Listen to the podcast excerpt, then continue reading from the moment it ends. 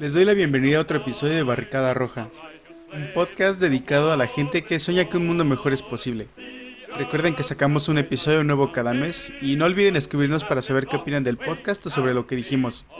También si quieren que hablemos sobre algún tema en particular que les interese, coméntenoslo para que tratemos ese tema. Bueno, sin nada más que agregar, empecemos. El episodio de hoy va a ser mucho más corto de lo normal, porque hoy la voy a hacer de cuentacuentos, pues les quiero contar una de las historias que más me gustan y que a mi consideración es un momento importantísimo en la historia del mundo, pues es la construcción del primer pseudoestado obrero del mundo.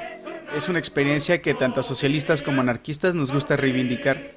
La historia de la que hablo es la de la Comuna de París de 1871, el primer estado obrero del mundo, la primera vez que los trabajadores se alzaron en revolución y rompieron las cadenas de su opresión, y que este año cumple su 150 aniversario.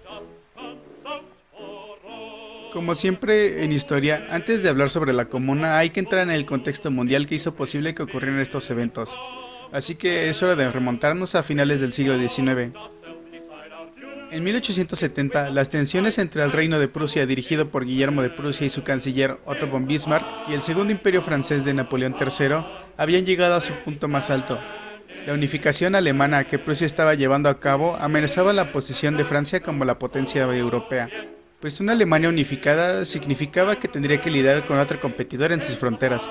Además, la unificación significaría la posible pérdida de Alsacia y Lorena, una región de cultura germánica y con una gran cantidad de minas de carbón que en plena revolución industrial era el suministro de energía para toda la industria y el transporte. En julio de ese año, gracias a un telegrama manipulado por Bismarck para provocar el conflicto, Francia por fin declaró la guerra a Prusia. Una coalición conformada por todos los estados alemanes, exceptuando Austria, se unió al conflicto del lado prusiano. Entre el 1 y el 2 de septiembre, el ejército francés fue derrotado por las tropas alemanas en la batalla de Sedan, lo cual llevó a la rendición del imperio. Sin embargo, la guerra continuó bajo el gobierno de la Tercera República Francesa. Tras Sedan, el ejército alemán avanzó sobre París sitiándola durante cuatro meses.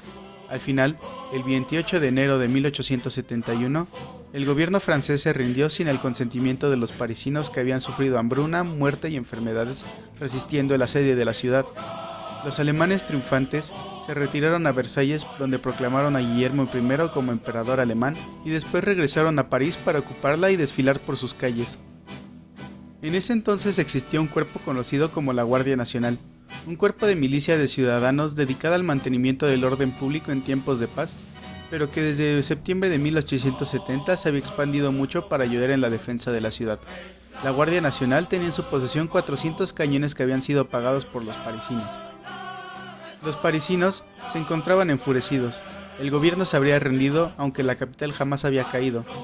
Además de que el nuevo gobierno provisional de la República, encabezado por Luis Adolphe Thiers, tomó medidas como el pago inmediato de deudas y alquileres, lo que dejaba miles de obreros, pequeños talleres y tiendas en quiebra. Se suprimió el salario de los guardias nacionales, lo que dejaba sin sustento a miles de familias, además de la suspensión de periódicos republicanos, todo esto se combinó con la demanda de los parisinos de tener una comuna, un gobierno autónomo electo por la población, al igual que lo tenía el resto de las ciudades francesas, pues este se les había negado por miedo a la insurrección parisina. Finalmente, el 18 de marzo de 1871 estalló la rebelión. Thiers ordenó a sus tropas confiscar los cañones de la Guardia Nacional por la madrugada, pero las mujeres de los alrededores se dieron cuenta y rápidamente comenzaron a enfrentarse a los soldados y avisar a los demás residentes. Rápidamente los soldados se vieron superados en número. Fue entonces que el general Claude Martyr Lecomte ordenó a sus hombres abrir fuego sobre la población desarmada, pero los soldados se negaron. En vez de eso, el general fue arrestado y posteriormente fusilado por sus mismos soldados. La rebelión empezó a extenderse por toda la ciudad. Por la tarde, Thiers, altos funcionarios del gobierno francés y la burguesía parisina abandonaron la ciudad y huyeron hacia Versalles. Se dio la orden al ejército de hacer lo mismo, pero la retirada fue tan caótica que varios regimientos se quedaron atrás. La Guardia Nacional empezó a repartir las armas dejadas por los militares regulares al pueblo. Los ciudadanos, llevando pañuelos y banderas rojas, se reunieron alrededor de la columna Vendôme, que se consideraba como el símbolo del imperio y donde había una estatua de bronce de Napoleón. La derribaron y en su lugar izaron una enorme bandera roja. Esa era la bandera de la revolución.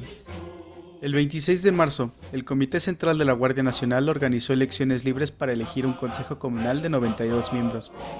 El nuevo gobierno de la comuna fue constituido por obreros artesanos, pequeños comerciantes, trabajadores del cobre, carpinteros, decoradores, libreros, profesionales y un gran número de políticos. El Consejo no tenía una única identidad política, sino que en él había republicanos reformistas y moderados, socialistas, anarquistas, prudonianos, blanquistas e independientes y hasta jacobinos. Como presidente del Consejo se eligió al socialista Auguste Blanqui, aunque él estuvo preso durante toda la vida de la comuna y jamás pudo ejercer su cargo.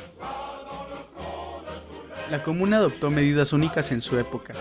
Todos los miembros del gobierno, desde representantes hasta burócratas, tendrían un sueldo similar al de un obrero, teniendo prohibida la acumulación de riquezas y el aprovechamiento propio de sus cargos para enriquecerse, además de que sus puestos serían revocables. Se disolvió el ejército regular sustituyéndolo por la Guardia Nacional Democrática, donde los oficiales serían electos por los mismos soldados. Se concedieron pensiones a las viudas e hijos de los guardias nacionales caídos en combate. Se devolvió gratuitamente todas las herramientas de los trabajadores que habían sido empeñadas para pagar las deudas y rentas. Se pospusieron las obligaciones del pago de deudas y se abolieron los intereses. Se crearon guarderías para cuidar a los hijos de las trabajadoras. Se prohibió el trabajo nocturno. Las fábricas que habían sido abandonadas por sus dueños en la huida fueron entregadas a trabajadores por medio de cooperativas autogestionadas. Se separó la Iglesia del Estado, se instauró la educación obligatoria, laica, gratuita y universal. Todas las propiedades de la Iglesia pasaron a ser propiedad estatal, pero se les permitió seguir con sus actividades religiosas, solo si mantenían las puertas abiertas al público por la tarde para que realizaran reuniones políticas de debate. Mientras tanto, en las calles, la Guardia Nacional y los comuneros, como contrapeso al Consejo Comunal, crearon una serie de consejos barriales autónomos que se encargaban de la organización y la defensa de sus respectivos barrios. Ante el miedo de que la victoria de la comuna significara el inicio de la revolución internacional por toda Europa, el 2 de abril se inició el bombardeo a la ciudad y los combates en las afueras de esta, y al final, el 21 de mayo de 1872, un ejército de 180.000 hombres enviados por el gobierno que se encontraba en Versalles entró a París fue el inicio de una masacre como la que nunca había visto la ciudad, conocida como la Semana Sangrienta. La población se defendió heroicamente alzando barricadas. Hombres y mujeres lucharon hasta la muerte calle por calle contra las tropas oficialistas. En la Plaza Blanche, un batallón de 120 mujeres guiadas por el anarquista Louis Michel levantó la legendaria barricada que defendieron vigorosamente hasta ser masacradas después de su caída. Los comuneros poco podían hacer contra el ejército, pues estaban peor armados e instruidos. Para la mañana del 22 de mayo, un tercio de la ciudad estaba en manos del gobierno francés. El 28 de mayo, finalmente cayó la última barricada defendida por un solo combatiente. Durante esa semana, 30.000 hombres, mujeres y niños murieron a manos del ejército de Versalles. Los dirigentes capturados de la comuna fueron fusilados, al igual que otros 20.000 comuneros, más de 40.000 personas fueron juzgadas por haber apoyado a la comuna. Algunos fueron condenados a muerte, otros llevados a fortalezas prisión dentro de Francia para hacer trabajos forzados y otros fueron deportados a colonias penitenciarias temporalmente o de por vida. Durante los próximos cinco años, París se encontró bajo ley marcial. Posteriormente, tanto Marx como Lenin hicieron críticas a la comuna, no porque consideraran que hubieran obrado mal, sino por ciertos errores tácticos del gobierno comunero. El primero que se señala es haber dejado huir de la ciudad tanto al gobierno francés como a la burguesía parisina, que luego organizarían la caída de la comuna. El segundo es haber perdido tiempo organizando elecciones y un gobierno democrático en lugar de avanzar sobre el gobierno en Versalles mientras se encontraban débiles y desorganizados. Como menciona el periodista Olivier Lissagré, mientras la comuna estaba de fiesta celebrando sus moderadas reformas, Versalles solo pensaba en desangrar París. El tercer error de la comuna fue haberse negado a nacionalizar el Banco Nacional de Francia, pues temieron que esto pondría en su contra la opinión de la comunidad internacional, cosa que luego se encargaría de ser la prensa conservadora de toda Europa. La comuna se negó a tocar las reservas del banco, pero luego estos mismos recursos serían enviados de manera clandestina a Versalles por los directores del banco para financiar el gobierno que terminaría con la revolución. Por otra parte, La nula coordinación entre las diferentes asambleas barriales dificultó mucho la defensa de la ciudad entera, pues éstas se concentraban más en defender sus propios barrios en coordinarse y organizarse para montar una defensa conjunta de la ciudad. Todos dentro de los sectores más radicales de la izquierda reivindican la comuna. Si hablas con un anarquista, te dirá que la comuna fue de carácter anarquista.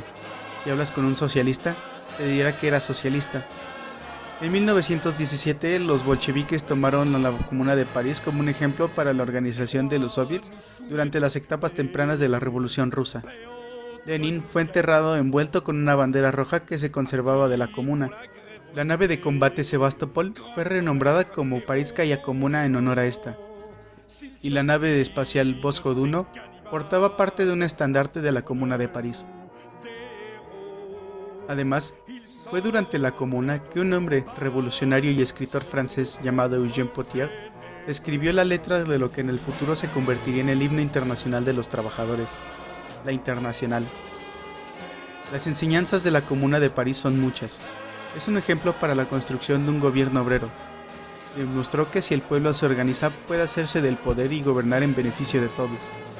La Comuna es un ejemplo de la dictadura del proletariado, de un gobierno horizontal basado en la democracia participativa. Su ejemplo nos sigue iluminando hasta el día de hoy el camino a seguir para la construcción de un mundo nuevo y más justo para todos. Aún hoy, los valientes comuneros nos siguen inspirando con su ejemplo.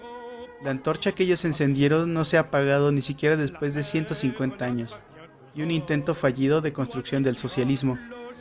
Pues mientras hay injusticia y explotación en el mundo, esas llamas encendidas por la Comuna de París seguirán iluminando el camino a seguir en las luchas futuras. Camaradas, vive la común. Ahora sí, compañeros, llegamos al final de este episodio. Les agradecemos mucho por habernos escuchado.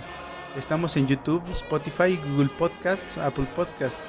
Síganos en nuestro Twitter donde nos pueden encontrar como arroba roja barricada. Y aunque no somos muy activos, de vez en cuando colocamos algún tweet rojillo por ahí. Y también síganos en nuestro Instagram donde a veces subimos una que otra story. Tanto ahí como en Twitter avisamos cada vez que subimos nuevo contenido. Un cordial saludo y recuerden, el futuro es de los que luchan. the dawn.